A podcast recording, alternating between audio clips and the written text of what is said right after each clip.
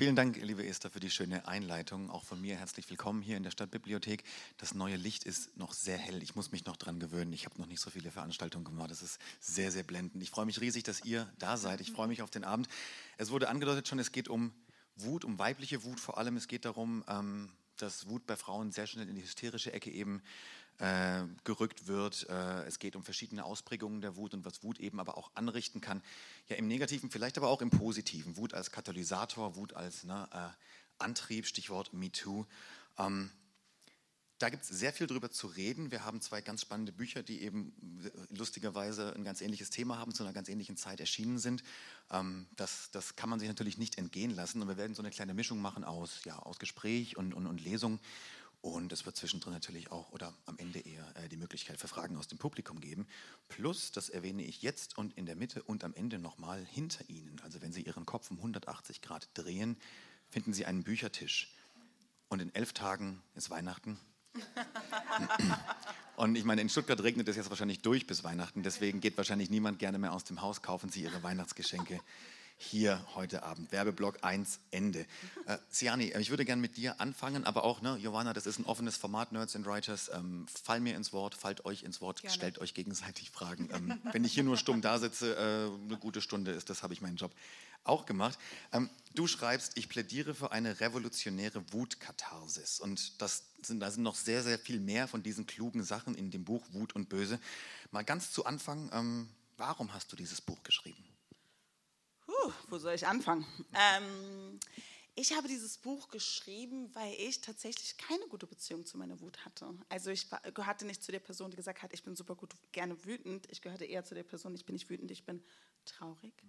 Ähm, und deswegen dachte ich, okay, jetzt beschäftige ich mich mit dieser Emotion. Und ich werde auch ein, ein paar Passagen vorlesen. Ich hatte eine sehr wütende Mutter und das hat mich irgendwie abgeschreckt.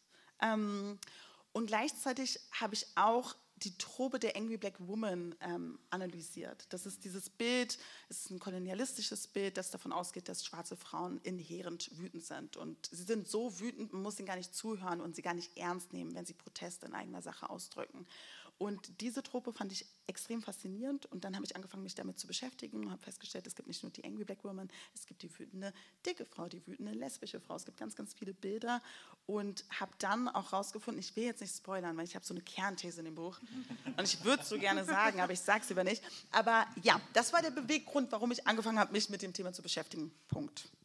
Wenn man sich mit so einem Thema so lange und eingehend beschäftigt, das ist ein Sachbuch, muss man auch dazu sagen, erfährt man ja sehr viel darüber, lernt sehr viel darüber. Was ist denn Wut eigentlich? Hast du so eine ganz passende, kurze, knackige Definition für uns parat? Das ist eine gute Frage und das ist die Frage, aus welcher Perspektive wir Wut analysieren. Es gibt eine biologische Definition, eine psychologische, aber Wut ist eine Sekundäremotion, die eintritt, wenn ein Bedürfnis nicht erfüllt wird. Wenn wir an ein Baby denken, das irgendwie was haben möchte, eine Rasse, dann wird es wütend und will diese Rasse haben und hört erst auf, wütend zu sein, wenn es die Rasse in der Hand hat. Und das ist Wut. Ja. Damit kann, glaube ich, jeder was anfangen.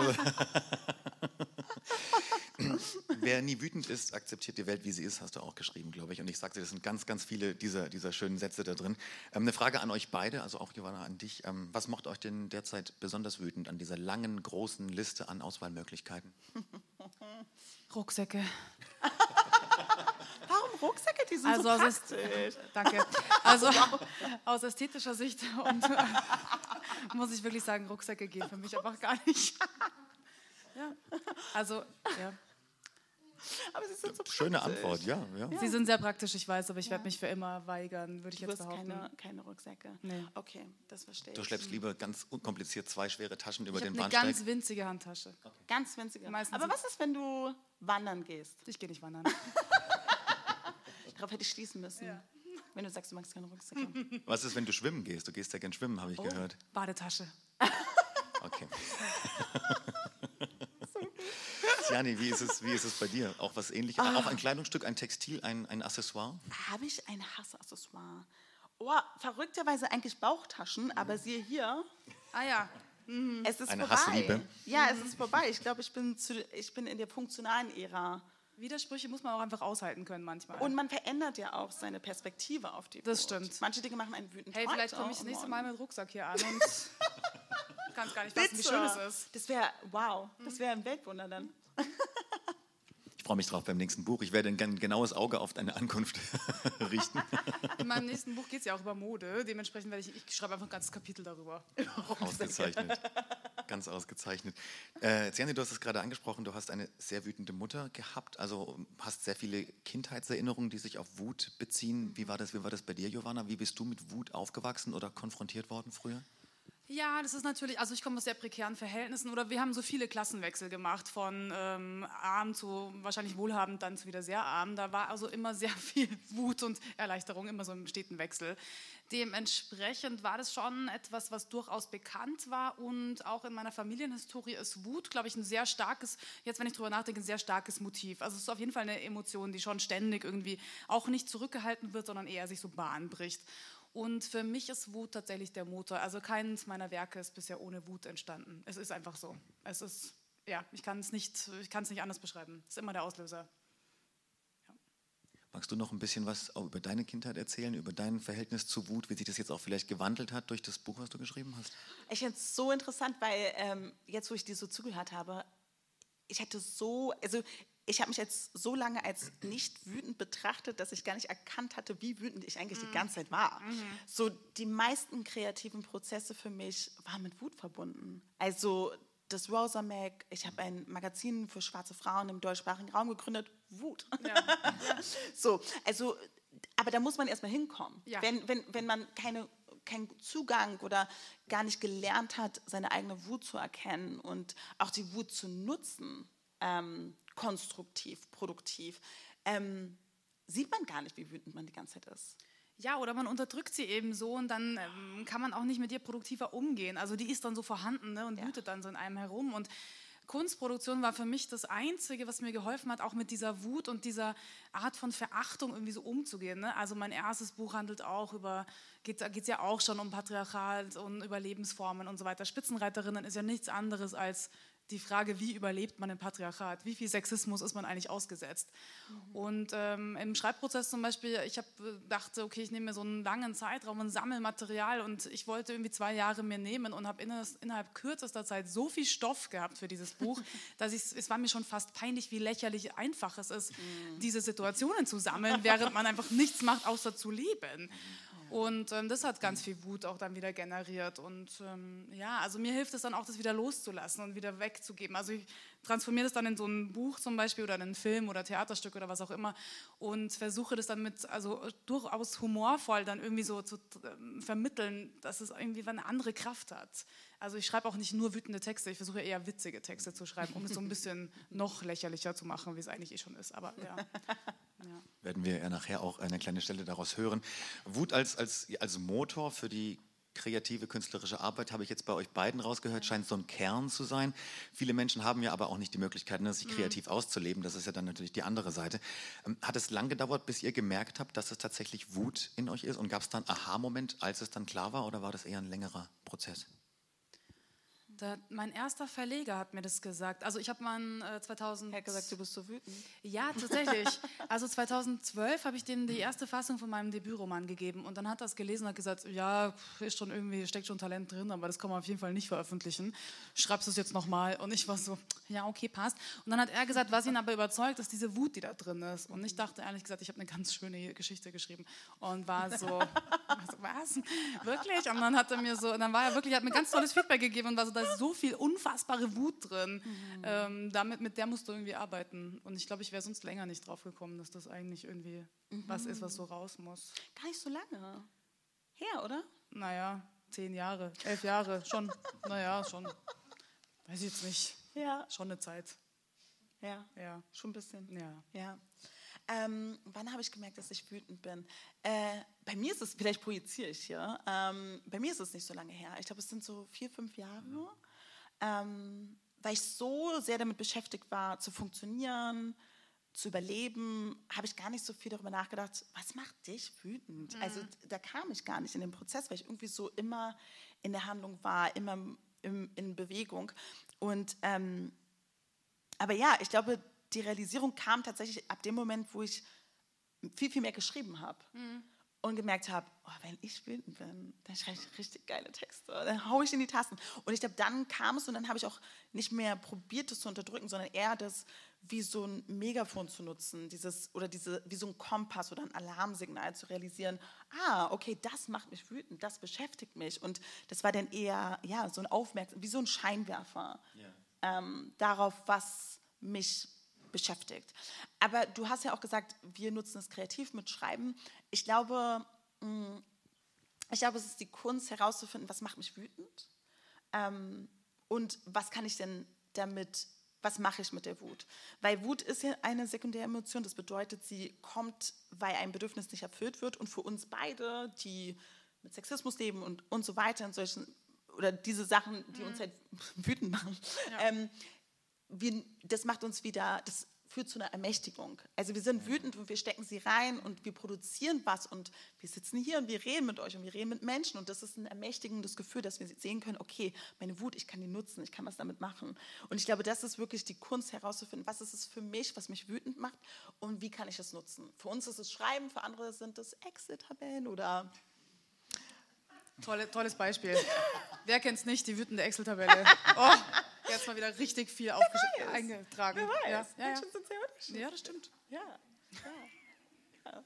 Ziandi, du hast dich eben sehr viel mit, mit Wut, mit weiblicher Wut auseinandergesetzt, mit äh, und ich fragte mich jetzt bei der Recherche, wo fängt man denn da an? Es ist ja, es ist ja einfach das Feld. Ich meine, man kann in die Literatur gehen, ja, einfach wie ja. Frauenwut dort dargestellt wird, eben ja. hysterisch, ne? Punkt. Man kann in der Politik anfangen, in der Geschichte. Ähm, wo, wo fängt man an? Wo hört man auf? Kannst du ein bisschen was über die Recherche zu dem Buch erzählen? Ja, also die Recherche war im Prinzip ähm, erstmal in meinem Bekanntenkreis. Ich habe einfach alle Frauen um mich herum gefragt, hey, wie steht es um deine Wut? Und wann warst du das letzte Mal wütend? Mhm. Und das ist interessant, wenn du Leute fragst, wann warst du das letzte Mal wütend, sie haben echt Schwierigkeiten, das zu beantworten. Es mhm. kommt drauf an.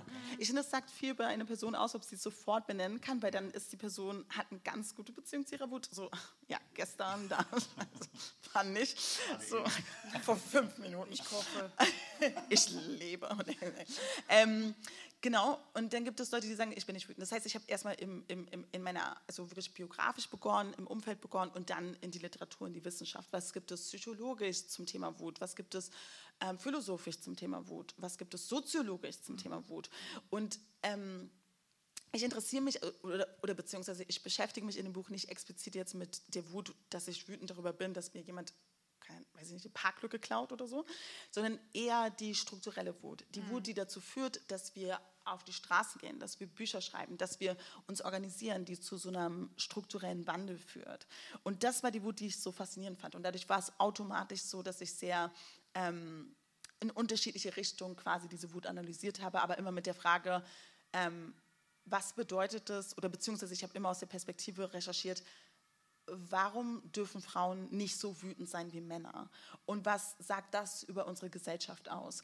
Und warum gibt es überhaupt die Differenzierung mit der Wut? Und was hat das auf sich und was steckt hinter der Wut? Und was, was, was kann sie alles verursachen oder, oder verändern? So bin ich herangegangen, ja. Super spannend.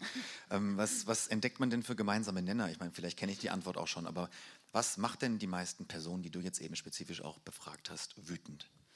Huh, also, ähm, also es gibt Untersuchungen, die zeigen, was ähm, Frauen und Männer wütend machen. Sehr heteronormativ, natürlich gibt es mehr als diese Geschlechter, aber im Prinzip ist das das Problem. Also diese Vorstellung, eine Frau hat sich so zu verhalten, ein Mann hat sich so zu verhalten, das ist der Salat quasi, in dem wir jetzt hier stecken. Ähm, genau, was macht sie wütend? Also um ehrlich zu sein, viele Frauen sind sehr altruistisch in ihrer Wut. Sie sagen häufig Sachen wie, ich bin wütend darüber, dass dieser Person was passiert. Und manchmal sind es Personen, die so ein bisschen stellvertretend sind. Das sind dann Personen, mit denen sie sich identifizieren können. Aber das ist dann oft so, das ist dann wieder so geschlechtskonform, so Frauen sind für andere wütend und weniger für sich selber. Aber es gibt viele Frauen, die eine ganz gute Beziehung zu ihrer Wut haben. Und das liegt oft, oder beziehungsweise was sie gemeinsam haben, ist, dass sie ein sehr gutes Selbstwertgefühl haben. Was ich damit meine, ist, ist dass, sie, dass sie das schaffen zu sagen, du hast eine Grenze überschritten und mir ist es egal, dass es jetzt hier harmonisch ist. Ich stehe für meine Perspektive und für mich ein. Und ich sorge dafür, dass es jetzt nicht harmonisch ist, ich sorge dafür, dass es unangenehm ist, aber es ist mir egal, mhm. weil es mir wichtiger ist, diesen Punkt klar zu machen. Und auf dieser individuellen Ebene hat es viel mit, wie ist die Person groß geworden, in einem Haushalt, wo Eltern die Person bestärkt haben, gesagt haben, ja, steh für dein Recht ein. Und manchmal sind andere Leute ne, so.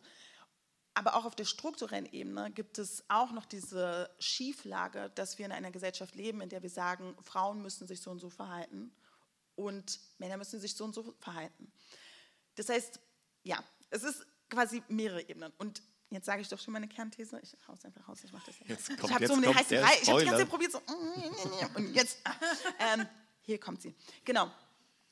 Man muss dazu sagen, Wut ist grundsätzlich in unserer Gesellschaft hat ein schlechtes Image. Also Wut ist halt anstrengend. Leute, die wütend sind, sind einfach anstrengend im ersten Moment. Und sie ähm, stören den Ablauf, die Harmonie. Alles soll entspannt laufen. Und Leute, die wütend sind, sind erstmal, die stoppen das. Die sorgen dafür, okay, warum bist du wütend? Man muss sich mit denen auseinandersetzen oder eben nicht. So. Das heißt, ich will schon sagen, Wut hat grundsätzlich ein schlechtes Image. Aber die Wut von Frauen ist doch mal anders, weil Frauen, die wütend sind, sind meistens selbst schuld. Zumindest zeigt, zeigt die Studienlage das. Wenn eine Frau wütend ist, dann denken Personen von außen, oh, sie hatte zu wenig Sex, zu wenig gegessen. Sie ist irgendwie anstrengend gerade. Sie menstruiert. Was? Sie menstruiert. Ja. Es gibt so eine lange Liste. Sie ist schuld. Sie ist schuld. Sie hätte besser mit ihrer, sie hätte sich besser kontrollieren müssen. Bei Männern ist es so, das ist jetzt auch unbeliebt und das ist so, ah, der ist jetzt so wütend und so. Aber der ist dieses so, er hat einen Grund dafür. Auf jeden Fall. Da gibt es so ein Verständnis für die Sache und es wird nicht personalisiert und diese Person ist selber daran schuld. Das heißt, wenn wir diese Tendenz haben, dass wir sagen, Frauen sollen nicht so wütend sein, ist es aber auch so ein bisschen auf dieser individuellen Ebene, wenn ich selber für meine Wut nicht eintreten kann, habe ich ein schlechtes Selbstwertgefühl. Aber was für einen Wert geben wir Frauen, wenn wir sagen, wir wollen nicht, dass sie wütend sind? Also Wut und Wert ist sehr stark miteinander verknüpft. Je wertvoller eine Person ist, desto eher gewähren wir sie oder geben ihr den Raum, wütend zu sein, aber auch gleichzeitig sind wir stellvertretend für sie wütend. Wir, wir abosen uns mit so, ja, das ist ein Unrecht und es ist voll nachvollziehbar, dass sie sich aufregt. Und das ist quasi so, also beziehungsweise solange wir die Wut von Frauen störend empfinden, sind wir immer noch nicht in einer gleichberechtigten Gesellschaft. Weil Wut und Wert ist sehr stark miteinander verknüpft. Wahnsinn, vielen, vielen Dank dafür. Toll, das war, äh, hat sich gelohnt, dass du es doch, hat sich gelohnt. Du so, ja, ja. Danke, dass du dich entschieden hast, diesen, diesen Spoiler ähm, Ja, verdammt, doch rauszuhauen ja. jetzt. Ja. Aber wie gesagt, das Jetzt Buch. gehen alle. Nein, Jetzt sollen dann alle das Buch Danke. kaufen. Ja, genau, genau. Da steht noch mehr so Zeug drin. Deswegen, na, der Werbeblock kommt nachher noch. Äh, äh, Ziani, du bezeichnest das Werk ja auch, halt, habe ich auch gelesen, als Anleitung zum Wütendsein. Da steckt für mich drin, dass wir eigentlich auch verlernt haben, Ja. wütend zu sein. Ja. Kann man das denn auch wieder lernen? Absolut. Also Leute, ihr kommt vorbei zu mir. um ehrlich zu sein, wurde ich schon ganz oft gefragt, ob ich Wutkurse geben kann. Es Wow, gibt Wutkurse. wow, Es gibt Wutkurse. Es gibt Kurse, wo man lernen kann, wütend zu sein. Ähm, ja, man kann es lernen. Ich glaube, wenn, also im Prinzip ist ja die Intention dieses Buches auch gewesen, eine Lektüre ähm, zu bieten, wo Leute ähm, dieses Buch lesen und sich selber beobachten können und so eine Empathie für ihre eigene Wut entwickeln können und auch gleichzeitig sich zu fragen, was macht mich wütend? Nochmal, bei mir ist es so, ich interessiere mich nicht explizit für die Wut, die ich habe, weil die Deutsche Bahn zu spät ist, worüber ich sehr oft wütend bin, ähm, wie heute. Sind beide zu spät gekommen. Wir waren im gleichen Zug. Zug, wir wussten es aber nicht. Wir kannten uns auch nicht. Wir hätten fünf, fast sechs Stunden miteinander verbringen können. Stimmt, das wäre so schön gewesen. Ja, stell dir vor. Im Bordbistro, ein Ja. Kaffee, ein bisschen schnacken. Ich saß Wagen 3, wo warst denn du? Ich war im Wagen 7. Ah ja. Aber wir waren gar nicht so weit Naja. voneinander. War Schade. Ja, Na, ja. Rückfahrt. Achso, nee. Nee. Ah, fahren wir nie. Ah, okay. Gut. Lesereise, wie Ja, gesagt. ja, ja, Lesereise. wir beschäftigen uns so.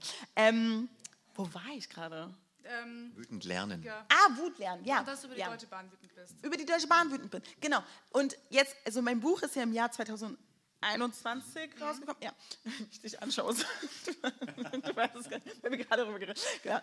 Und ähm, was ich so interessant finde, ist die Frage, welche Wut ist okay und welche nicht. Was ist die was ist der Unterschied zwischen der Wut von Pegida und der Wut für Black Lives Matter? Und das war etwas, was quasi nicht ein zentraler Punkt in meinem Buch war, aber jetzt mache ich Werbeblock für eine andere Autorin. Ähm, es gibt eine Philosophin, die sich sehr intensiv mit Wut beschäftigt und ihr Name ist Dr. Maisha ähm, Sherry aus den USA. Und sie hat ein Buch rausgebracht, erst vor ein paar Monaten, wo sie fragt, welche Wutarten gibt es. Und da stellt sie quasi diese, diese, diesen interessanten Gedanken auf, dass sie sagt, bei Liebe unterscheiden wir. Wir sagen verknallt, verliebt, verschossen, verguckt, ähm, platonische Liebe, romantische Liebe, freundschaftliche Liebe. Da gibt es so viele Formen, wo mhm. wir sagen, okay, Liebe ist facettenreich und wir haben unterschiedliche Emotionsnuancen. Und bei Wut ist es so, Wut. Mhm. Wut. Und also es gibt keine Unterscheidung. Und sie sagt, doch, es gibt Unterscheidung und wir müssen uns genau angucken, worüber Leute wütend sind und was der Unterschied ist.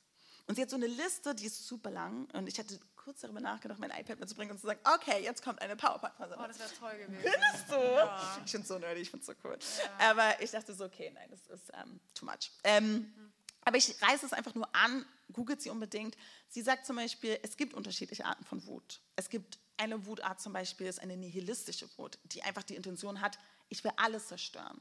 Und es ist wichtig, dass wir auch in feministischen Bewegungen, weil ich dann da saß und das Buch gelesen habe und gedacht, ich bin schon ein paar Feministinnen begegnet, wo ich merke, es geht dir nicht um Gleichberechtigung, es geht dir um Machtverschiebung oder Machtergreifung sozusagen. Und sie hat im Prinzip dieses, dieses Buch konzipiert, um zu zeigen, es gibt unterschiedliche Arten von Wut. Und manchmal muss man in sich selbst hineinlesen und gucken, ist meine Wut jetzt eine Wutart, die das Bedürfnis hat, eine gerechtere Zukunft zu erbauen und jetzt wegen Ungerechtigkeit auf die Straße geht, aber auch die Intention hat, die Leute, die zum Beispiel, sagen wir, nehmen wir das Patriarchat, Männer, die von dem Patriarchat profitieren, ist es jetzt mein Anliegen, dass ich Männer ganz nihilistisch quasi, äh, nicht nihilistisch, sondern einfach loswerden möchte? Oder sage ich, nein, ich imaginiere eine Zukunft für uns beide, in der mhm. Männer und Frauen in einer gerechten Gesellschaft leben. Und sie sagt, das ist die konstruktive Wut, die zur Veränderung führt. Aber es gibt natürlich Wutarten und das, denen bin ich auch ganz oft begegnet, die gesagt haben, Männer sollen gehen oder Männer sollen raus. Und I get it, weil Unterdrückung ist halt ein perfider Prozess. Du wirst die ganze Zeit, du kriegst so viele Diskriminierungen, Mikroaggressionen, du kriegst so viel ab, dass du manchmal da sitzt und einfach so wütend bist und gar nicht mehr siehst, warum bin ich wütend und worauf bin ich wütend und was ist das Ziel meiner Wut und wo soll es hingehen. Und da ist es, genau, deswegen lest ihr Buch. Ja. ja, konstruktive Wut, ne? ohne die hätte es ja auch das Frauenwahlrecht nicht gegeben, ist ja auch ein Beispiel. Ne? Das ist ähm, eine Frage an dich, Giovanna, und danach auch an dich. Wie, wie gehst du heute mit deiner Wut um, nachdem du dich ja auch ne, in Spitzenreiterin und in anderen äh, deiner Werke mit Wut auseinandergesetzt hast? Lässt du die Wut zu? Akzeptierst du sie? Hinterfragst du sie? Wie bist du wütend? Ja, ich habe schon einen relativ guten Umgang mit meiner Wut, als ich sie natürlich dann irgendwann erkannt habe als meine Antriebsform und meine Kunst, ähm, wie sagt man, Motor oder so etwas. Versuche ich mich, also zum Beispiel, ich war letzten Donnerstag sehr wütend, weil sehr viele Dinge einfach nicht funktioniert haben. Ne? Also ich hatte eine Podcast-Aufzeichnung und ab dem Moment lief alles einfach falsch. In jedem Laden, in dem ich etwas abholen hätte sollen, der war geschlossen und so weiter und so fort. Und äh, ich hatte dann so verschiedene Meetings, dann wurde noch was reingeschoben, ich wollte eigentlich mein neues Buch schreiben, nichts hat geklappt, egal. Und diese Wut, die dann da so hochkam, die, ich habe mir die dann, aber dann, ich komme dann genau in diesen Modus. Ich gucke mir dann sofort an, okay, woran liegt es jetzt? Warum bin ich eigentlich enttäuscht? Was hat mich jetzt gerade gekränkt? Warum bin ich jetzt so äh, traurig, dass das und das und das nicht geklappt hat? Und versuche dann sofort aber anders damit umzugehen. Und ich hatte vorgestern ein Gespräch mit jemandem und wir standen in einer Schlange. Es war einfach eine Wartesituation und es haben sich richtig viele Leute richtig darüber aufgeregt. Klassiker, wie bei der Post. Ne? Bei der Post stehen auch immer Leute und regen sich wahnsinnig darüber auf. Und ich kann es immer gar nicht nachvollziehen, aber an diesem Donnerstag, da konnte ich es richtig nachvollziehen. Da fiel die U-Bahn aus, ich stand ewig in der Gegend rum und ich war richtig, richtig, richtig gestresst. Und dann war ich so wütend auf diese fehlerhaften Prozesse, dass ich mich dann am Abend selber auslachen musste, weil ich wusste, eigentlich bin ich gar nicht so. Eigentlich ist, wenn eine U-Bahn mir ausfällt, denke ich so, egal, kann ich noch drei geile Tracks hören oder lese halt doch noch schnell in diesem Buch, das ich in meiner Handtasche rumtrage oder so. Also eigentlich versuche ich immer sofort irgendwie so einen Twist zu finden, um damit umgehen zu können. Aber wenn dann einfach an einem Tag alles so elendig ist, am Abend kam auch meine Menstruation übrigens. Oh. Ähm, das ist oft meiner Da wusste ich dann, ah ja, daran lag, ah ja, okay. Meinen Menstruationskalender checken vielleicht das nächste Mal ähm, dann, genau, ich versuche aber immer so einen Umgang zu haben. Und ähm, es ist natürlich, dann kommt es auch auf die Lebensrealität drauf an. Ne? Also, wo befinde ich mich gerade? Ähm, ich versuche mir dann schon auch immer wieder so klar zu machen, okay, wo fing es an, wenn ich daran denke, vor zehn Jahren, als ich meinen Verleger zum ersten Mal angesprochen habe und diese schrottige Version von meinem Debütroman in die Hand drückte und wo bin ich jetzt gelandet? Also, ich versuche dann sehr schnell, mich wieder in, äh, also in so Relation zu setzen und mal kurz zu checken, so, ne, wo bin ich eigentlich, was mache ich eigentlich? Und eigentlich ist schon irgendwie alles irgendwie fein und so. Ähm, aber sie ist nach wie vor, ich kann sie nicht loswerden als Antrieb, was mich manchmal anstrengt, weil ich mhm. schon auch Sorge habe, dass ich immer diese Wut brauche und mich so sehr auf sie fokussiere auch und immer dann natürlich dann auch, nach ihr suche. Mhm. Und äh, das Beispiel mit Spitzenreiterinnen ist genau das. Also ich gehe so zwei Jahre durchs Leben und stelle fest, es ist einfach elendig, es ist schrecklich. Und das macht natürlich auch was mit einem, wenn man sich so darauf fokussiert. Also neulich habe ich mir gedacht, ich würde vielleicht gerne mal einen Text über Toastbrot schreiben. Das erscheint mir ja. denkbar harmlos. Aber schon sofort war ich in Produktionsprozessen und war so, ne, Moment. Selbst, selbst, wenn ich über Toastbrot nachdenke, da rastet irgendwas in mir aus. Ja. Aber das ist so ein spannender Punkt, weil es gibt ja schon sowas, ich verstehe total, was du meinst, weil Wut ist so eine delikate Emotion. Sie ist in der Hinsicht so delikat, weil sie sie auch kippen kann. Mm. Es kann auch zu viel werden. Und dann bist du halt auch müde, weil sie ja auch anstrengend ja. ist. So aufgehitzt zu sein und so einen Energieschub zu haben und so, das ist halt auch anstrengend. Und dauerwütend zu sein, ist halt auch, da schredderst du direkt auf den Burnout. Also ja. deswegen, also wenn du nicht wütend bist, Burnout, wenn du zu viel wütend bist, ja, ich frage mich ja dann schon, diese Leute, wie zum Beispiel in der Postschlange, wenn die so durchs Leben gehen, ja. ich frage mich, wie anstrengend, anstrengend muss es sein? Ich wäre ja. so erledigt am Abend. Ja. ja. da bin ich lieber so ein Sonnenschein, ganz ehrlich. passt schon. Nochmal kurz. So gut. So gut. Die geile Playlist reingeknallt. Ja. Und vielleicht doch mal einen Text über Toastbrot. Ich würde ihn gerne lesen. Ich sagen, ja, eigentlich. Ja, es wird passieren. Ich sehe es auch. Es brodelt schon in mir. Ich will jetzt auch einen Sandwichmaker, glaube ich. Uh. Ja, ja. Oh ja, das erinnert mich. Ich habe einen Waffelmaker mit, einen Sandwichmaker mit so einem Guck. Gibt's das? Ja, wow. großartig. Habe ich bisher nur zweimal benutzt. Ich habe auch das Gefühl, dass wir mal zusammen irgendwas machen müssen. Ja. Ich habe das Gefühl, das könnte unser erster ja. Text sein. Ja. Sandwichmaker mhm. oder Toastbrot? Mal gucken. Oh, okay. Ich bin sehr gespannt. Nachdem wir uns jetzt schon ähm, sehr viel über Wut unterhalten haben, äh, Ziani, magst du uns vielleicht mal ja. etwas vortragen aus Wut? An dieser Stelle wurde die Lesung aus rechtlichen Gründen herausgeschnitten.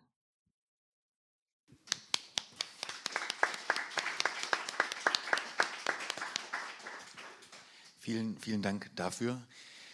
Wow. Bist du jetzt wütend? ich, ich, ich habe auch sehr viel nachgedacht. Es ist, äh, ja, also ich bin jetzt im Moment nicht wütend, aber ähm, es, es, es brodelt, glaube ich. Johanna, auch du hast ein Buch mitgebracht, Spitzenreiterinnen heißt es. Es ist ein ganz, ganz toller Roman, Danke. ein Episodenroman, ähm, in dem wir einigen Frauen begegnen. Du hast es gerade schon gesagt, die nach äh, einschlägigen Frauenzeitschriften benannt sind. Und ich habe gerade schon rausgehört, es hat sich natürlich hat sich ist nichts von selbst geschrieben, das sagt sich immer leichter als es ist, aber du hast gesagt, du musstest eigentlich nur die Augen aufmachen und dieses muffige Patriarchat anschauen und auf einmal waren die ganzen Geschichten schon da. Warum aber überhaupt dann dieses Buch? Ähnliche Frage wie an Sejani. Was war die Initialzündung für Spitzenreiterinnen? Ja, eine Initialzündung war wahrscheinlich auch mein Debütroman so ein bisschen, weil in dem geht es, also der ist Stillhalten, ist auch im Verbrecherverlag erschienen und zwar 2017 vielleicht genau. sogar schon, ja. Und da geht es um eine namenlose Protagonistin, die von der, die spielt in Österreich und zieht von der, von der Stadt aufs Land. Ähm, Mutter liegt am Sterben, dann erbt sie dieses Haus, findet es entsetzlich, dass sie jetzt da aufs Land zurückziehen möchte, möchte dann einen touristischen Hotspot daraus bauen und ist unfassbar wütend und ähm, freundet sich mit einem schießwütigen Förster an und die zwei haben die beste Zeit, ehrlich gesagt. Also die gehen dann immer jagen und knallen alles ab. Und ähm, diese Person ist sehr wütend und im Schreibprozess, also das ist eine sehr unzuverlässige Erzählerin und die wechselt auch immer die Sprache und irgendwie die Form und man muss da wirklich durchwollen durch dieses Buch. Wenn man es jetzt im Winter lesen möchte, dann würde ich Johannes Kraut empfehlen. Also es ist wirklich so, es geht schon, es ist so. Ludwig Lugmeier hat eine tolle Rezension geschrieben und sagte, das ist so ein richtiges Anti-Heimatbuch. Ähm, und der Heimatbegriff ist schon so was, an dem ich mich sehr abarbeite. Und ähm, Im Zuge dessen kamen dann die ersten Rezensionen, es wurde sehr gut besprochen, ich habe einen Preis gewonnen und so weiter und so fort. Und dann war die häufigste Frage, ob es denn etwa autobiografisch sei. Schließlich bin ich ja in Österreich aufgewachsen.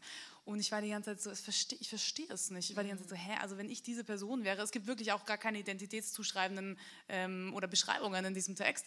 Und war ich immer so, wenn ich diese Person wäre, dann wäre ich jetzt entweder in einer Klinik und oder tot. Ich weiß es nicht so genau. Und dachte immer, das kann doch nicht wahr sein, warum werde ich so sehr mit meinem Buch verwechselt, habe ich es falsch geschrieben oder so. Bis ich wesentlich später verstanden habe, aha, es gibt natürlich auch sexistische Literaturkritik, warum soll es das auch nicht geben? Und Autorinnen werden sehr häufig mit ihren Protagonistinnen oder mit ihren Figuren verwechselt, weil man davon ausgeht, dass Frauen oder schreibende Frauen gar nicht so dolle Geschichten sich ausdenken können. Die können nichts anderes als über sich selber schreiben. ähm, Und zwar ausschließlich über Frauenthemen, die nämlich B-Klasse-Literatur sind, also in erster Linie unliterarisch und uninteressant, weshalb sie auch weniger besprochen werden müssen. Es hat einen ganz langen Rattenschwanz, diese Überlegung. Und dann dachte ich, ah ja, super, schreibe ich doch einen Ensemble-Roman, äh, neun gleichberechtigte Hauptfiguren ähm, Überthema ist Überleben im Patriarchat, wie, ne, Sexismus und so weiter und so fort. Habe dann, weil ich in Österreich gar keine Lesungen hatte und ich ja eigentlich in München geboren wurde und dann die restliche Zeit in Deutschland verbracht habe, dachte ich, jetzt spielt in Bayern, um mich auch mit dieser Heimat auseinanderzusetzen. Das hat dann gut funktioniert. Ähm, und dann schrieb ich dieses Buch und dann, äh, genau, es wurde ein Ensemble- und Episodenroman. Es startet am 14. Februar, ein wichtiger Tag im Leben der Frauen, ne, Valentinstag, und endet dann am 21. Juni. Es hat also sechs Kapitel, äh, nee, fünf. Und ähm, diese Frauen, genau, ich hatte dann irgendwie diese neun Figuren und ich habe eben eh ein Problem mit Namen, deswegen hat die im ersten Buch auch überhaupt keinen. Und ähm, in, in, meinem dritten Roman, in den Joy Shots, haben die auch alle keine Namen, sondern heißen einfach, was sie sind. Der Buchhändler, der Ehemann, der Liebhaber, die Liebhaberin, die Schriftstellerin.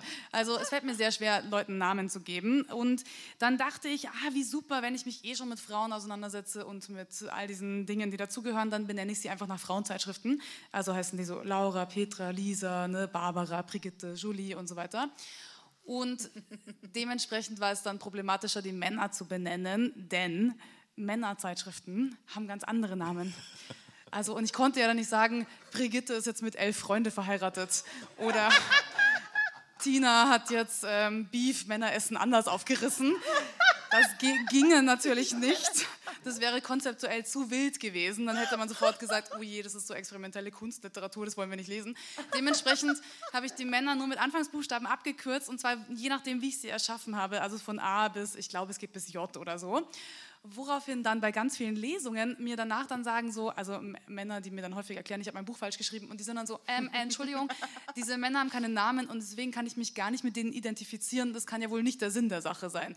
Und das wiederum passt sehr gut zu dieser sexistischen Literaturkritik und Rezeption auch, weil wir äh, also alle anderen, werden von seit Schule, seit man lesen kann, darauf getrainiert, sich mit allen möglichen Hauptfiguren zu identifizieren oder Nebenfiguren, auf jeden Fall mit Charakteren.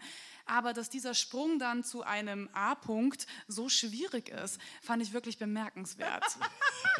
Das waren also die Kernüberlegungen zu ähm, diesem Buch tatsächlich so ein bisschen. Also Frauen, mich mit dem auseinandersetzen und dann eben auch äh, ein bisschen so die Erfahrung aus dem ersten Roman da rein.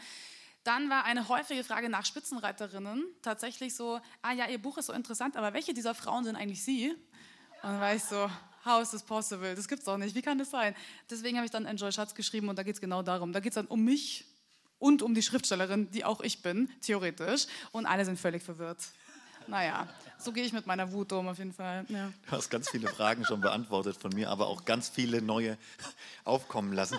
Ich, diese, Sache mit den, mit den Frauenzeitschriften, find, da fand ich auch so schön daran, das, ist, das zeigt ja auch gleich diesen Urteilshorizont, in dem man sich, äh, so vermute ich es tatsächlich als Cis-Mann, der hier sitzt, in dem ihr euch ja Tag ein, Tag aus befindet. Ja, die, die Frauenzeitschriften zielen ja auch schon wieder genau auf eine Zielgruppe, eine Schublade ab, in die die Frau ja dann schön reinpassen soll. War dir das davor schon bewusst und war das auch ausschlaggebend oder ist das so ein schöner Nebeneffekt gewesen eigentlich?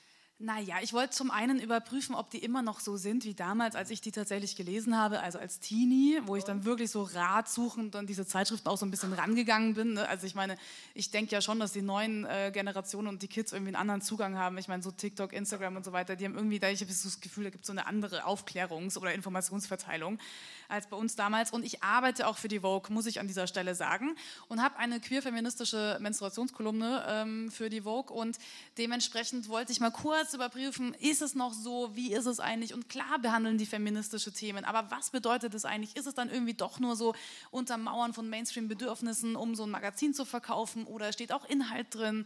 Und äh, ich hatte Lust, mich mit diesen Magazinen noch mal auseinanderzusetzen, aber die Ambivalenz innerhalb dieser Hefte hat mich schon auch zwischendurch immer mal wieder sehr angestrengt. Also da geht es dann, Body Positivity war sehr stark in dem Zeitraum, als ich das Buch geschrieben habe.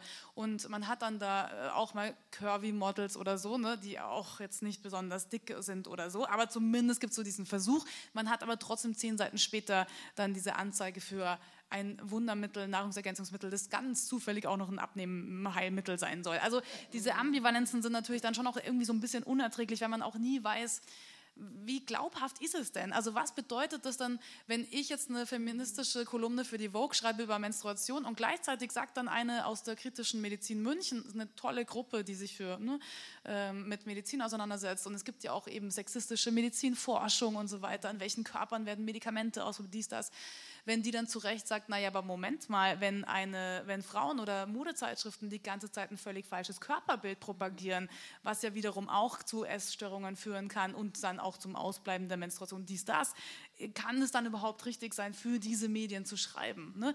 Und, oder ich schreibe eine queer-feministische Kolumne für die FAZ, das ist genau das gleiche Beispiel. Und in diesem Strudel war ich dann drin, dann habe ich diese ganzen Magazine jeden Monat schön gekauft, durchgelesen, da reingearbeitet. Danach habe ich sie alle entsorgt. Es hat Spaß gemacht, war irgendwie gut. War eine gute Auseinandersetzung. Wilde Zeit. Wilde Zeit. Was man jetzt an diesem Abend, glaube ich, schon bei euch beiden sehr, sehr deutlich gemerkt hat, ist, dass ähm, Humor auch ein Mittel für euch ist, mit Wut umzugehen. Ja. Das kommt, glaube ich, sehr deutlich rüber. Ist das überlebenswichtig? Ja. Und ähm, Zusatzfrage, wie ist es aber manchmal möglich, den Humor nicht zu verlieren? Das fragt auch meine Therapeutin manchmal. ist es eine Coping-Strategie? Macht man die ganze Zeit Witze, wenn man nicht an die Emotionen ran möchte? Na, wir werden es rausfinden, es dauert noch ein bisschen. Ähm, ja, also ich denke, bin wirklich davon überzeugt, dass Inhalte sich besser vermitteln lassen, also in so einem Roman, wenn ich sie humoristisch verpacke oder wenn es so ein bisschen witziger ist oder man es so ein bisschen ad absurdum dreht oder sich so ein bisschen noch die Lächerlichkeit noch mehr ausstellt. Und es ist für mich auch leichter, Dinge manchmal so wegzulachen. Aber es ist auch nicht immer die beste Strategie ähm, statt auch einfach mal diese Wut zuzulassen und so rauszulassen tatsächlich, weil ich bin schon oft geneigt, dann darüber einfach auch so einen Witz daraus zu machen oder eine geile Story. Und ähm, ja, es ist schon, muss man schon gut überlegen, woher das kommt, warum macht man das so, warum ist das die Verarbeitungsvariante. Also, weiß nicht, da kannst du bestimmt auch noch mal was dazu sagen. Ich finde es so spannend, weil ähm, das ist so Classic meine Familie. Wir hatten immer so einen trockenen Humor und sind immer mit äh, Struggle umgegangen und haben einfach super viel gelacht. ähm, ich würde auch sagen, ich finde Humor, also so aus, was du jetzt gerade beschreibst, Humor zu benutzen, um über schwierige gesellschaftliche Phänomene zu sprechen, ist sehr klug, mhm. weil das Lachen sorgt dafür, dass ich ähm, Emotionen raus, also dass ich so ein Gefühl rauslassen kann und Lachen ist, ist schön, aber auch gleichzeitig kann es tiefgründig sein. Also ein Witz, einen wirklich klugen Witz zu machen, der irgendwie kritisch ist, ist das ist genial. genau. Aber genau, ich finde auch, dass es eine Balance braucht. Ist es ein Fluchtmechanismus? Ist es, ähm, eine, möchte ich mich jetzt nicht mit dem Problem auseinandersetzen? Versus, wir leben in der Struktur. Also das Ding ist ja auch, ja. wir leben im Patriarchat. Es ist die Welt, in der wir leben. Und ähm, man kann da es ist, man kann sehr ernst mit umgehen die ganze Zeit, aber man braucht auch Pausen, man braucht auch ja. ähm, Entspannung, man braucht auch, ähm, man muss überleben. Ja. Und ich finde, dadurch ist Humor essentiell zum Überleben, zumindest ja. für mich. Ist es. Und auch einfach smart, was zu verpacken, auf eine ganz andere Art etwas zu, also eine Information quasi zu über, mhm. über, übergeben. Ja. Zum Beispiel der Barbie-Film, als ich den zum ersten Mal gesehen habe, habe ich danach... Wie fandst du den? Ich mochte den ja richtig gerne.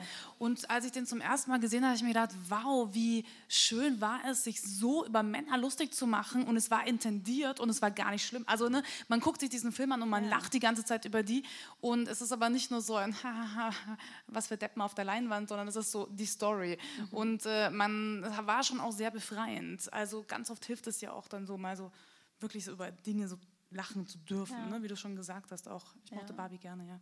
Ja, ich fand den auch absolut großartig. Ja, ja, ja absolut. Ja, Hast du den ja, Knaff-Pulli bestellt? Noch nicht.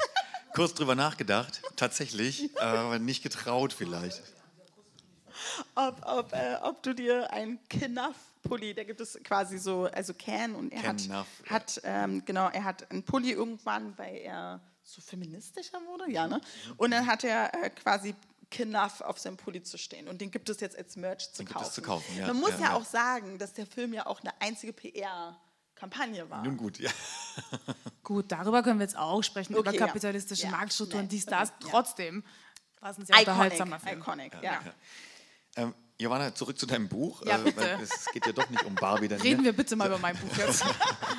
Du bildest ja, wie gesagt, du bildest neun Frauen in ganz unterschiedlichen Lebenssituationen ab, aber dennoch gibt es eben ganz viele Gemeinsamkeiten. Und das ist natürlich keine neue Erkenntnis, aber das zeigt eben nochmal sehr drastisch, dass Sexismus eben kein äh, irgendwie verteiltes, sondern ein sehr strukturelles, durchgehendes Problem ist. Durch alle Schichten, durch alle Altersklassen, von A bis Z, von morgens bis abends. Und das hat dieser Episodenroman für mich eben nochmal so richtig in den Vordergrund gestellt. Du deswegen eben auch diese, diese Form des Ensembles gewählt? Ja? Ja. Als äh, bei der Grundfrage, wie beschäftige ich mich, äh, mich jetzt mit dieser Wut, mit dieser Ungerechtigkeit, wusste ich, ich kann nicht jetzt eine Protagonistin nehmen und anhand der dann irgendwie das so durchexerzieren. Das funktioniert nicht. Sondern ich brauche ganz viele verschiedene. Ich brauche die, äh, die, die gerade Witwe wird. Ich brauche aber auch die äh, junge Person, die irgendwie ähm, zu viel studiert hat, aber irgendwie dann trotzdem in prekären Arbeitsstrukturen verhaftet ist. Ich brauche die, die ähm, häusliche Gewalt erlebt von ähm, einem Partner. Ich brauche die, die irgendwie Kinder will. Ich brauche die, die keine Kinder will. Also, man braucht so ein großes, man braucht eine große Staffage, um damit umzugehen, um viele zu erzählen. Es mussten unterschiedliche Milieus sein, unterschiedliche Altersgruppen, ähm, am Land lebend, in der Stadt lebend. Ne? Es musste so eine, eine Dichte haben, aber auch eine, mit vielen Perspektiven. Und es ist aber ganz interessant, weil eigentlich steht über die meisten Figuren steht weder beschrieben, wie die aussehen, noch, ähm, also es kommt oft eher fast so in Nebensätzen vor, aus welchen Milieus die stammen.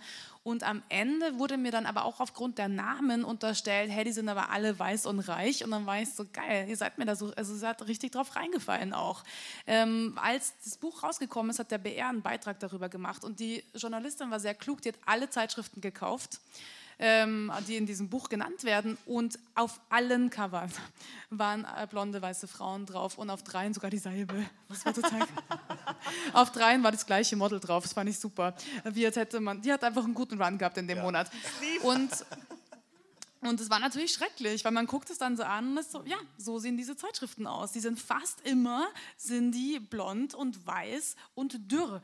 Und ähm, das ist so, so wird es, und so wurde es dann, wird es natürlich dann auch gedacht, ne, wenn man dann diese Namen so liest und so. man sieht diese Zeitschriften ja auch immer im Augenwinkel. Man steht am Supermarkt, man geht durch den Bahnhof, immer sind die so, ja, ja.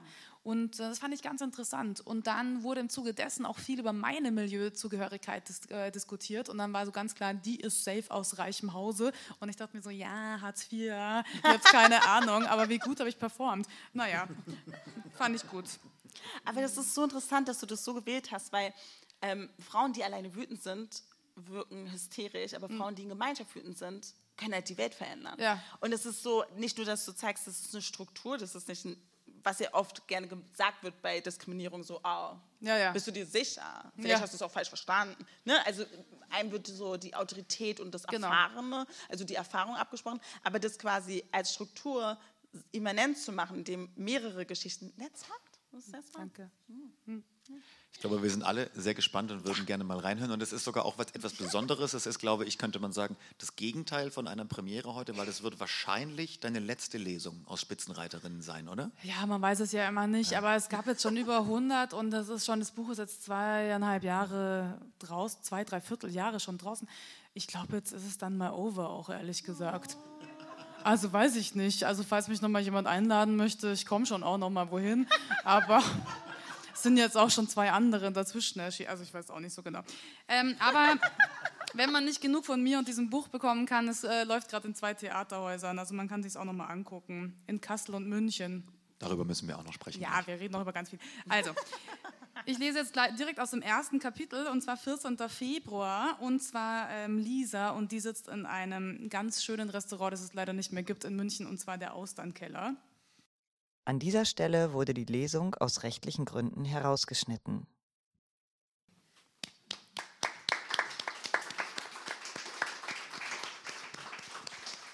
Wow, vielen, vielen Dank, Johanna. Wie hast du diese Szene auf der Bühne erlebt? Wie wurde die adaptiert für das Theater? Also in beiden, es ist tatsächlich bei beiden äh, Stücken, es sind wirklich zwei unterschiedliche Stücke, unterschiedliche ähm, Regiekonzepte, unterschiedliche Häuser. Ähm, bei beiden Stücken war das eine der Kernszenen, auf die sie sich natürlich ähm, gestürzt haben. Es war auch einer der Gründe, warum Spitzenreiterinnen soll verfilmt werden als Serie. Und es war auch so im ersten Pitch war sofort so, wir lieben diese Auslandsszene, wir müssen die unbedingt machen. Ich dachte immer, der Auslandkeller würde mich mal anrufen und sagen, wollen wir nicht eine szenische Lesung machen? Sie haben es leider versäumt und jetzt haben sie zugemacht. Ich bin wirklich entsetzt. Also falls jemand ein Restaurant besitzt, hier. Die sich auf Meeresfrüchte oder Spezialitäten ähm, spezialisiert haben, dann wäre ich äh, gewillt äh, und ge dazu geneigt, das mal durchzuprobieren, ähm, vielleicht, wie das so aussieht in so einem Restaurant. Ähm, auf den Bühnen wurde es ganz unterschiedlich behandelt tatsächlich. München ging sehr weit vom Roman nochmal weg und hat so was ganz Freies damit gemacht. Und in Kassel wird auch sehr wütend, also es wird auf jeden Fall Sachen fliegen über die Bühne. Es wird so richtig, diese Szene wird sehr ausgespielt und ähm, ist, glaube ich, auch was, ist, kann ich mir auch, kann es auch nachvollziehen aus schauspielerischer Sicht, glaube ich, ist es sowas, wo man so gut reingehen kann. Ähm, die haben mich auf jeden Fall beide überrascht, die Umsetzungen. Ja. Ich habe leider noch nicht die Möglichkeit gehabt, äh, es zu sehen, aber es klingt, das klingt nach einem gefundenen Fressen für SchauspielerInnen auf jeden Fall. Wir wollen wieder ein bisschen zurück zur Wut äh, kommen, wollen wieder ein bisschen äh, wütender werden. Es, wir, wir hatten es schon davon, Wut neu lernen. Ähm, kann man das? Haben wir Wut, Wut verlernt? Wo muss man denn eurer Meinung nach ansetzen? Denn wahrscheinlich ja mindestens schon in der Schule, wo wir ja auch schon genau diese ganzen Sachen quasi in die Wege leiten, dass Mädchen eben ne, eher so sind und Jungs so, ne, Mädchen schlecht in Mathe, Jungs gut im Fußball und so weiter. Ist das da, wo man ansetzen muss? Klar, Erziehung zu Hause natürlich auch, aber wo seht ihr da die meiste Möglichkeit, eben wirklich was zu verändern strukturell? Ab drei Jahre. Also ab drei Jahre beginnt tatsächlich laut Untersuchung die Differenzierung ähm, von Emotionen in der Erziehung. Das heißt, wenn es ein Junge ist, dann ist er wütend und wenn es ein Mädchen ist, ist er traurig. Und da beginnt die Diskrepanz, weil auf der einen Seite gibt es keine wütenden Frauen und keine traurigen Männer. Und das haben unterschiedliche Dimensionen oder Folgen. Aber ja, es beginnt schon ab drei Jahren. Das ist in der Erziehung, das ist im Elternhaus, das ist die Sozialisierung. Da beginnt die Differenzierung. Und da müsste man schon das verändern. Also da müsste man schon einsetzen und sagen, hey, du bist wütend. Ja, Mädchen sind auch wütend. Genau. Also da müsste man schon das ähm, forcieren sozusagen. In beide Richtungen. Auch Jungs erklären, ja, Mädchen sind auch wütend. Also da beginnt der ganze Salat. Ja. ja. ja. Naja, und ja. ich meine, es hört ja einfach nicht auf. Es geht ja auch um Rollenzuschreibungen ja. und so, ne? Und eben Sozialisierung und auch darum, wie viel Raum überhaupt gegeben wird und ja. so. Also ich meine, du hast ja ein Buch dafür geschrieben, dass sich genau das ändert. Also ich meine. Ganz genau. Das ist ein äh, langer Prozess vermutlich. Also ich habe mit, neulich mit einer meiner vielen Tanten gesprochen und die ist einfach nie wütend. Und dann habe ich mich auch gefragt, wie das überhaupt geht. Und dann hat die auch so, die hat sich so richtig eingerichtet in so einer Unwut. Mhm. Und dann haben wir mal so über Missstände gesprochen und dann habe ich so gesagt, aber guck doch mal das und das und das und das und das an. Und dann hat sie gesagt, so, wir legen jetzt sofort auf.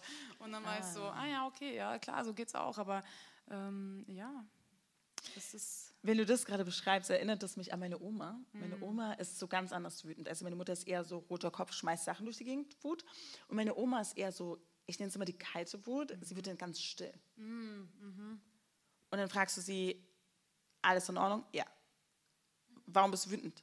Ich bin nicht wütend. Also dann ist es so dieses, ne? Ich finde auch, es gibt ja. so unterschiedliche ja, ja. Arten, wie, ja, wie bist du wütend eigentlich? Meine Oma ist immer ausgerastet, kann ich dir nur sagen, über alles. Ja, das ist meine Mom. Ja, ja, ja. die war lustig. Ich bin, ähm, ja, wie bin ich wütend? Ja, es kommt so drauf an, worum es geht auch. Also mhm. was mich schon oft in schwierige Situationen gebracht hat, ist zum Beispiel, wenn ich selber einen Übergriff erlebe, dass ich dann die Täterperson auslache. Manchmal funktioniert es, manchmal nicht. Ne, das ist ja auch immer so, ne? wie, wie, reagiert man in so einem Moment? Und manchmal funktioniert es dann, dass die andere Person wegrennt. Mhm. Aber es mhm. gibt ja auch diesen tollen Spruch, ich weiß aber nicht, wer das gesagt hat, ähm, Männer haben Angst, ausgelacht zu werden, Frauen haben Angst, umgebracht zu werden bei Dating-Konstrukten. Und man ist so, ups, ja, es trifft leider ganz schön, es ja. trifft einen wahren Kern. Und ähm, ich bin auf unterschiedliche Weisen wütend. Das ist tatsächlich, ich versuche schon immer herauszufinden, in welchem Setting ich mich auch befinde. Ist ja. es hier einigermaßen sicher? Wie unsicher ist es? Was passiert? Gibt es andere Personen? Mhm. Ähm, es hängt schon viel vom Umfeld auch dann in dem Moment ab. Aber was ich auf jeden Fall sagen kann, ist, wenn ich schnell wütend reagieren muss, also verbal, dann nur auf Österreichisch. Also alle Schimpfwörter kommen im ärgsten Dialekt raus. Und das sorgt auch für Irritation, ist immer gut. Ich glaube, es ist immer gut, das Gegenüber mal kurz zu irritieren, auch in so einer Wutsituation. Und dann, ich liebe ja konstruktive Streitereien, auch in Beziehungsformen, ja. also in jeglicher Beziehungsform. Ja. Ob freundschaftlich oder romantisch, lalala. Ja. ja. Konstruktiv streiten, geil. Ist gut. Ja, ist gut. Ja, ja. ist voll produktiv und so. Ja. Ist es, ja. ja.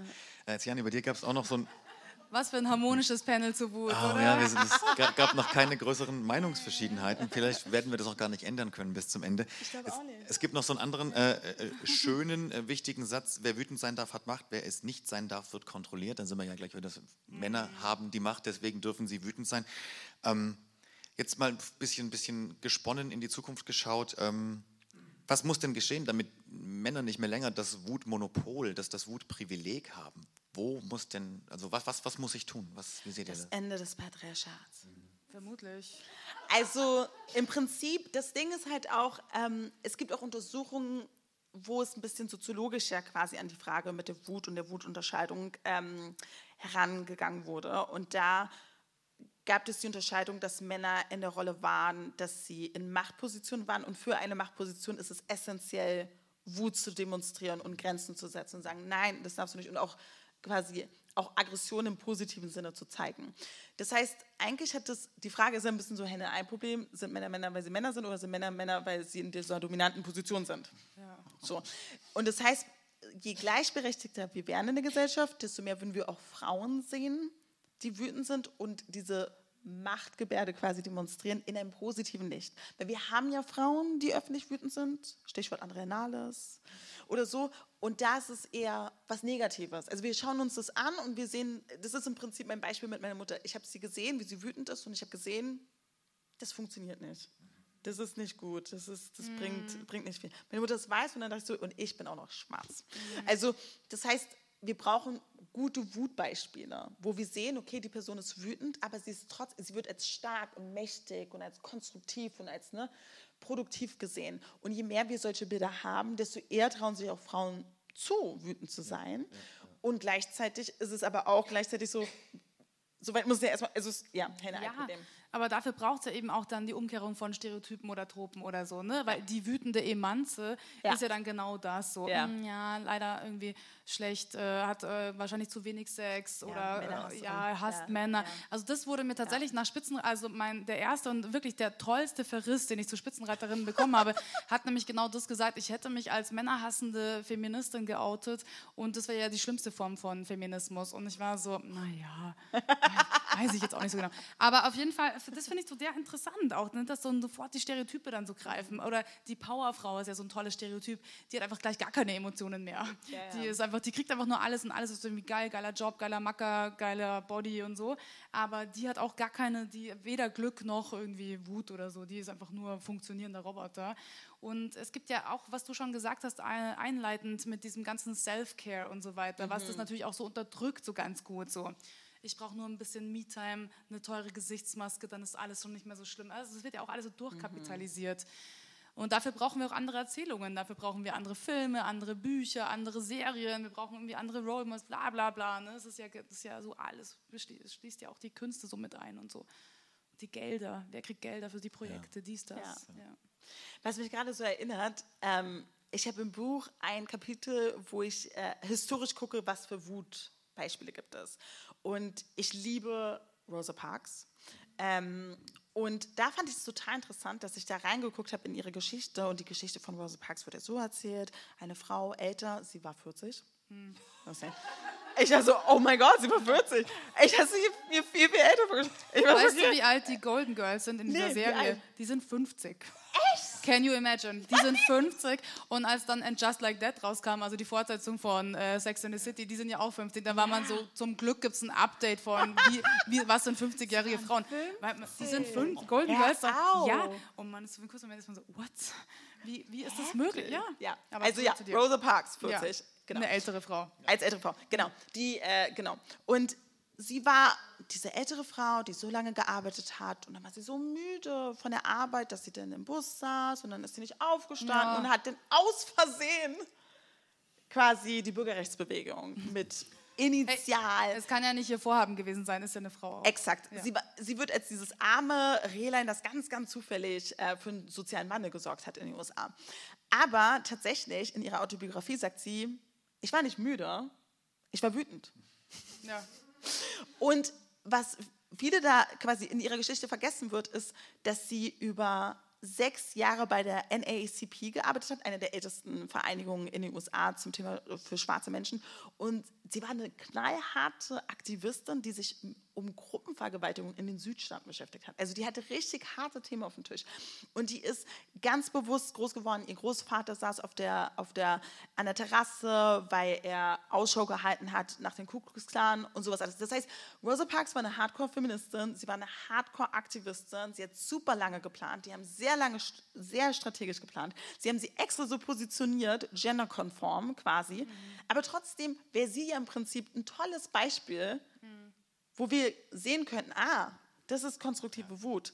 Sie hat ihre Wut eingesetzt und das ist daraus entstanden. Aber stattdessen wird sehr genderkonform, historisch erzählt. Ja, genau. Also es geht ja auch um eine diskriminierende Geschichtsschreibung dann ja. einfach. Exakt. Es ist ja ganz klar so, okay, ja. wenn man das jetzt so positioniert, dann ist es nämlich, dann, ist, dann gibt man der Wut keinen Raum, ja. dann man gibt auch dem Veränderungswillen keinen Raum, ja. sondern es passiert so beiläufig, so nebenbei. Das ist wie das, ne, Bücher von Frauen sind ja auch keine Literatur, die sind halt so, ja, was sind die eigentlich? Also Biografien hast du doch gerade gesagt? Das ist immer alles Frauen, Frauen, Frauenliteratur, das, das war das Wort, was ich vergessen habe.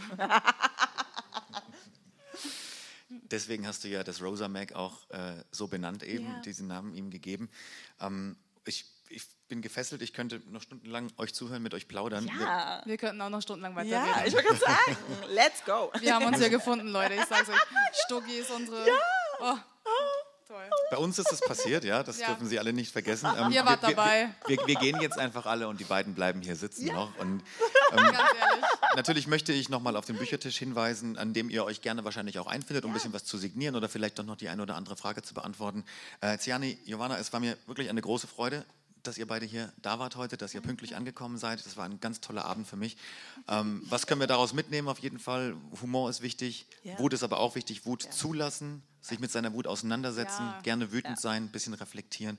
Ich werde es mir hinter die Ohren schreiben. Sie Männer bestimmt ärgern, auch. Immer gut. Männer ärgern ist immer gut. Ja, vielleicht kaufe ich mir diesen Ken-Pulli doch noch. Ja, ja, das mache ich. Ja, bitte. Vielen Dank, dass ihr da wart. Vielen Dank, dass Sie gekommen sind. Danke. Danke.